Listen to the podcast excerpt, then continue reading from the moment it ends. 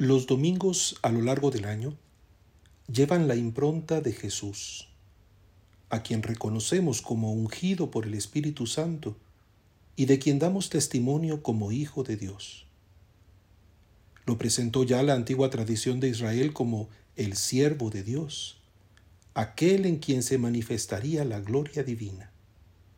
Y aunque se afirmaba el compromiso de Dios con su pueblo, de modo que en la dificultad no dejaría de restablecer a las tribus de Jacob y reunir a los sobrevivientes de Israel, el horizonte que ya entonces se fraguaba alcanzaba a todos los hombres, pues habría de convertirse en luz de las naciones para que la salvación llegara hasta los últimos rincones de la tierra. Por eso, en nuestras asambleas leemos y escrutamos con atención el Antiguo Testamento, dejándonos instruir por la sabiduría de la providencia que apuntó proféticamente, con palabras y con acciones, a la llegada de su Mesías. La experiencia secular del pueblo elegido es un hermosísimo códice que delinea con delicada elocuencia la voluntad salvadora del único Dios. La alusión al seno materno del siervo no nos lleva solamente a la contemplación piadosa de María, sino también a lo más primigenio del origen del Hijo en la eterna generación del Padre y a la gestación de un designio histórico precisamente en las etapas del itinerario de los antiguos padres. Desde Dios todo tiene sentido.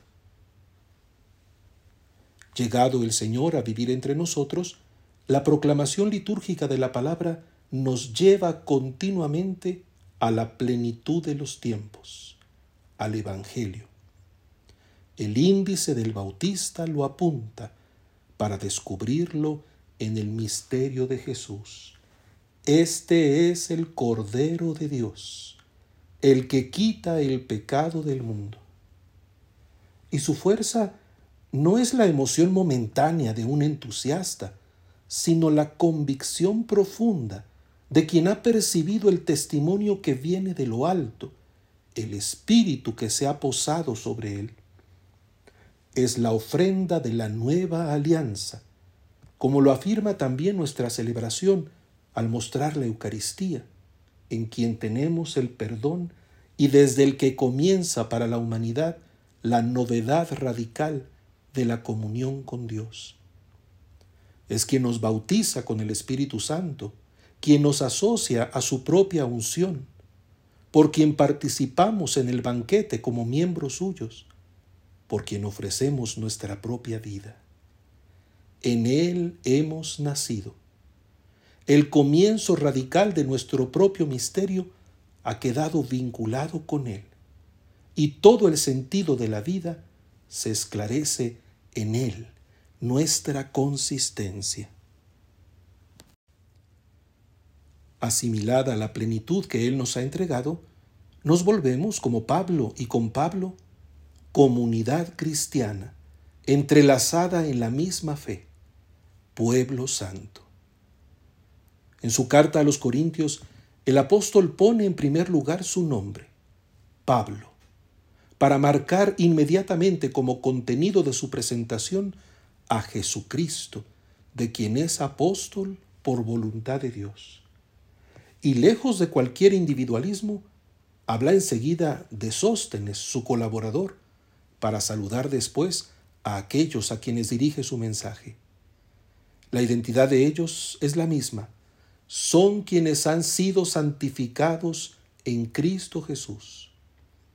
Así como el pueblo de la antigua alianza era el punto en el que convergía la determinación del proyecto divino y su apertura a todos los hombres, ahora los corintios son la concreta realización del pueblo santo de Dios, que sin embargo refiere a una realidad mayor, que vislumbra a todos aquellos que en cualquier lugar invocan el nombre de Cristo Jesús, Señor nuestro y Señor de ellos.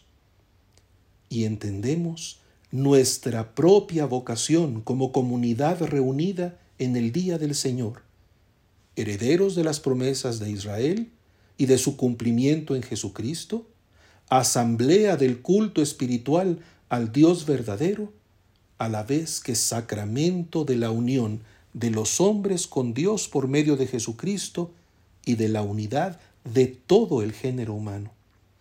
Un dinamismo eclesial que nos hace cobrar conciencia de la responsabilidad de nuestro bautismo, que hemos recibido como puro don y que nos entusiasma a la vez a lanzarnos adelante como testigos convencidos y agradecidos de la infinita gracia que se nos ha dado con la fe. El saludo del apóstol es el nuestro, es el de la iglesia. Es al que nos mueve el Espíritu Santo, dándonos identidad católica. La gracia y la paz de parte de Dios nuestro Padre y de Cristo Jesús el Señor. Con este impulso nos reunimos y a esta comunión aspiramos. Desde aquí mismo somos edificados con un alcance que no podemos imaginar y que sin embargo conocemos en misterio. Y tal es el mensaje de salvación y la tarea que comunicamos al mundo entero. Nuestra asamblea configura ya la plenitud que se nos entrega y nos compromete a continuar su expansión en fidelidad a aquel que nos ha bautizado con su Espíritu.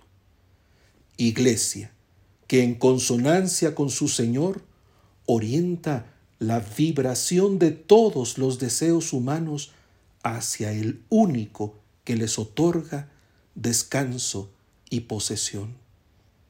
Congregados por Él, perseveremos en su amor.